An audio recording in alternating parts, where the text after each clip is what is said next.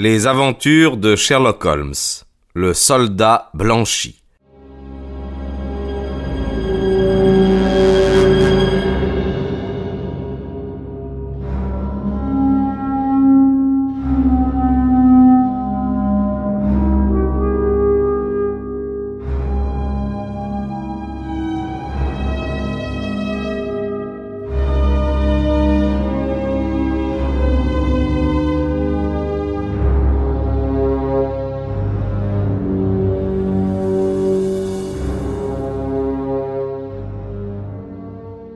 Mon ami Watson n'a pas beaucoup d'idées, mais il s'entête sur celles qui lui viennent à l'esprit.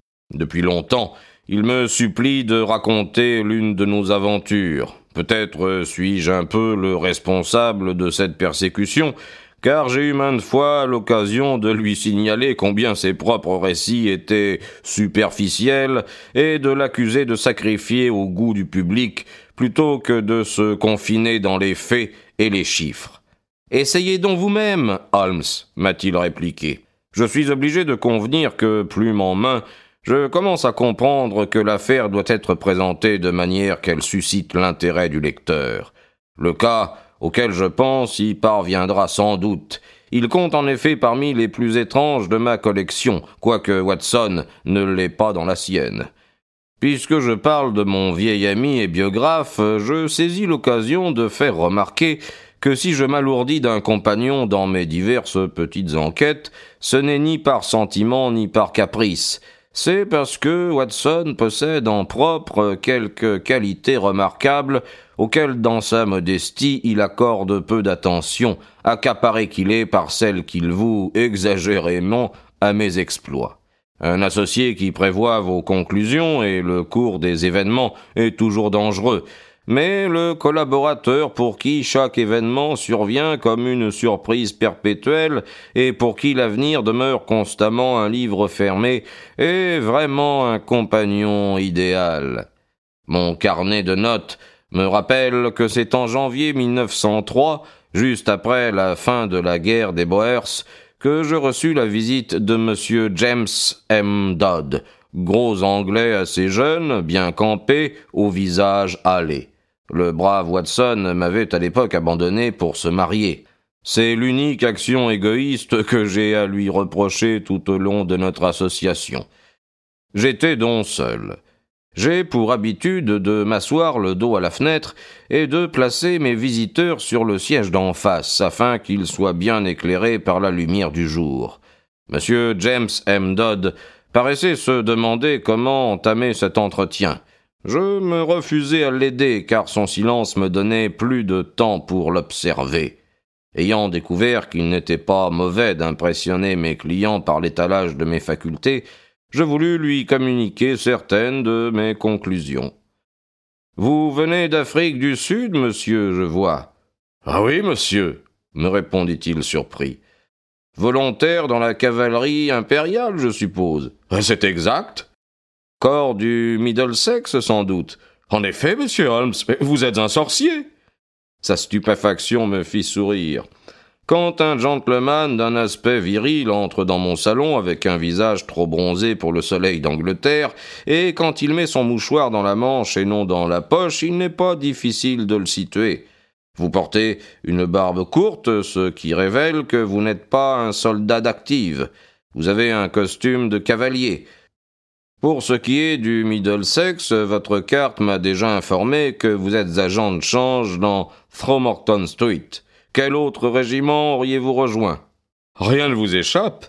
Je ne vois pas plus de choses que vous, mais je me suis entraîné à remarquer ce que je vois. Toutefois, monsieur Dodd, ce n'est pas pour discuter sur la science de l'observation que vous êtes venu chez moi ce matin. Que s'est-il passé à Tewkesbury Hall Park? Monsieur Holmes.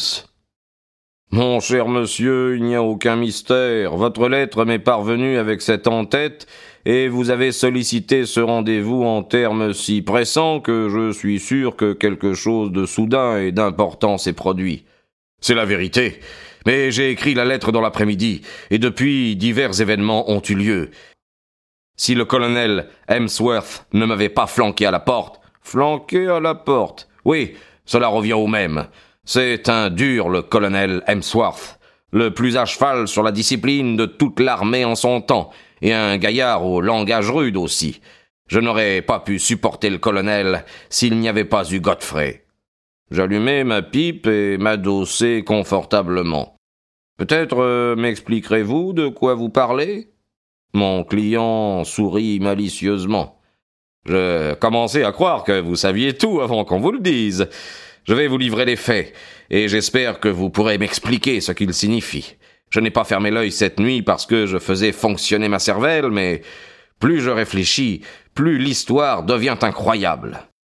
Quand je me suis engagé en janvier 1901, il y a juste deux ans, le jeune Godfrey Hemsworth avait rejoint le même escadron que moi. C'était le fils unique du colonel Hemsworth. Hemsworth avec la Victoria Cross pour la guerre de Crimée. Et comme il avait la bagarre dans le sang, il n'est pas étonnant qu'il se soit porté volontaire. Dans le régiment, il n'y avait pas plus chic type. Nous devînmes amis, de cette amitié qui ne se noue que lorsqu'on vit la même existence et qu'on partage les mêmes joies et les mêmes peines. Il était mon copain, et dans l'armée, un copain ça compte. Pendant une année de durs combats, nous avons connu ensemble le meilleur et le pire.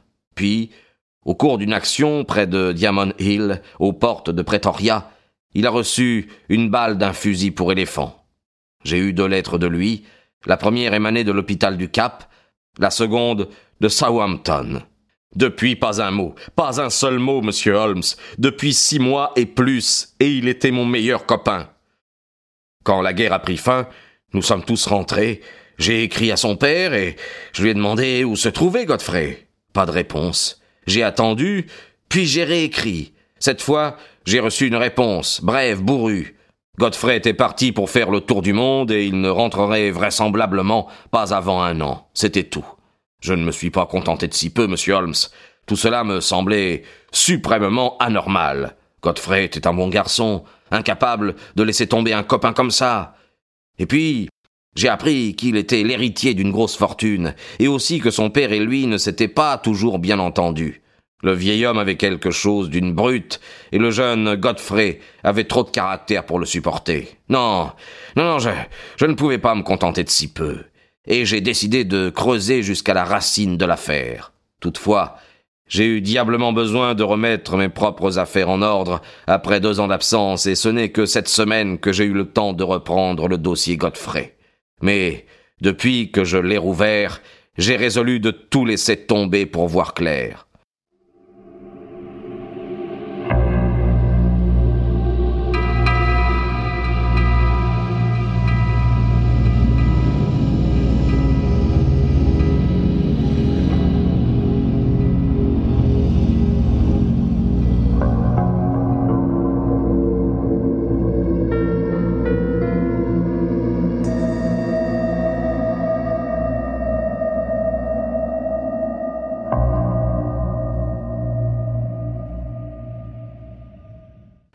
Monsieur James M. Dodd semblait appartenir à cette catégorie d'hommes qu'il vaut mieux avoir pour amis que pour ennemis.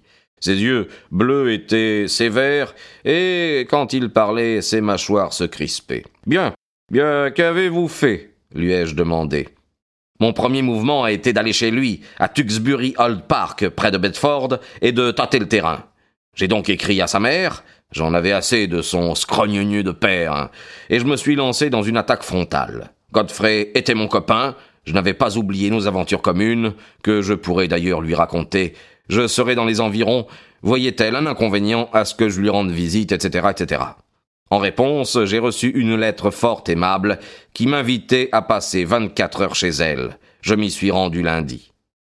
Tuxbury Old Hall est inaccessible, à huit kilomètres de tout. Il n'y avait pas de voiture à la gare et j'ai dû marcher en portant ma valise. Il faisait presque nuit quand je suis arrivé. C'est une grande maison perdue à l'intérieur d'un parc immense. Je crois que toutes les époques sont représentées dans l'architecture depuis les fondations élisabéthaines à moitié en bois jusqu'à un porche victorien. À l'intérieur, tout est en chêne avec des tapisseries et des vieux tableaux à demi effacés. Une véritable maison pour revenants pleine de mystères. Il y avait un maître d'hôtel, le vieux Ralph, qui paraissait aussi âgé que la maison. Sa femme aurait pu être son aînée. Elle avait été la nourrice de Godfrey, qui m'avait parlé d'elle, la plaçant immédiatement derrière sa mère dans la hiérarchie de ses affections. J'étais donc attiré par elle en dépit de son étrange physique. La mère, gentille petite souris de femme, me plut aussi. Il n'y avait que le colonel que je ne pouvais pas supporter. Nous nous sommes tout de suite chamaillés, et je serais retourné à pied à la gare si je ne m'étais pas dit qu'il fallait que je lise dans son jeu. J'ai été introduit dans son bureau. Il était assis derrière sa table, un colosse un peu voûté, avec une peau noircie et une barbe grise en désordre. Un nez à veine rose faisait saillie comme le bec d'un vautour. Deux yeux féroces et gris m'ont dévisagé sous des sourcils broussailleux. J'ai compris pourquoi Godfrey parlait rarement de son père. Alors, monsieur, m'a-t-il demandé d'une voix de crécelle, je voudrais bien connaître les véritables motifs de votre visite. Je lui ai répondu que je les avais indiqués dans une lettre à sa femme. Oui, oui, vous lui avez dit que vous aviez connu Godfrey en Afrique. Nous sommes bien obligés de vous croire sur parole. J'ai ces lettres dans ma poche. Voudriez-vous me les montrer? Il a jeté un coup d'œil sur les deux lettres que je lui tendais, puis il me les a rendues. Alors, de quoi s'agit-il? a-t-il repris. J'aimais beaucoup votre fils Godfrey, monsieur. De nombreux liens et quantités de souvenirs nous unissaient. N'est-il pas normal que je m'étonne de son silence soudain et que je cherche à savoir ce qu'il est devenu? J'ai, monsieur, le vague souvenir que j'ai déjà correspondu avec vous et que je vous ai dit ce qu'il était devenu. Il est parti accomplir un voyage autour du monde. Après ses aventures en Afrique, il était en piteuse santé, et sa mère et moi, nous sommes tombés d'accord pour reconnaître qu'un repos complet et un changement radical lui étaient nécessaires. Je vous serai reconnaissant de transmettre cette explication à tous ses autres amis. C'est entendu, ai-je répondu. Mais peut-être aurez-vous la bonté de me communiquer le nom du paquebot et de la compagnie de navigation. Je pourrais sûrement lui faire parvenir une lettre. Ma requête apparut à la fois embarrasser et irriter mon hôte. Il a froncé ses gros sourcils et il a tapoté des doigts sur la table. Il ressemblait tout à fait au joueur d'échecs qui voit son adversaire préparer un dangereux déplacement de pièces et qui a décidé de s'y opposer. Beaucoup de personnes, monsieur Dodd, m'a-t-il dit enfin, prendrait très mal votre opiniâtreté infernale et penserait que cette insistance a atteint la limite de l'impertinence. Portez-la, monsieur, au crédit de ma sincère affection pour votre fils. Hum, soit. J'ai déjà inscrit beaucoup de choses sur ce compte. Je dois néanmoins vous demander de mettre un terme à vos questions. Toutes les familles ont leur intimité propre et leurs motifs privés. Les étrangers ne peuvent pas toujours les comprendre. Ma femme souhaite vivement entendre parler de l'existence militaire de Godfrey dont vous êtes si bien au courant, mais je tiens beaucoup à ce que vous laissiez de côté le présent et l'avenir. De telles questions seraient inutiles, monsieur, et elles nous placeraient dans une situation délicate, voire difficile.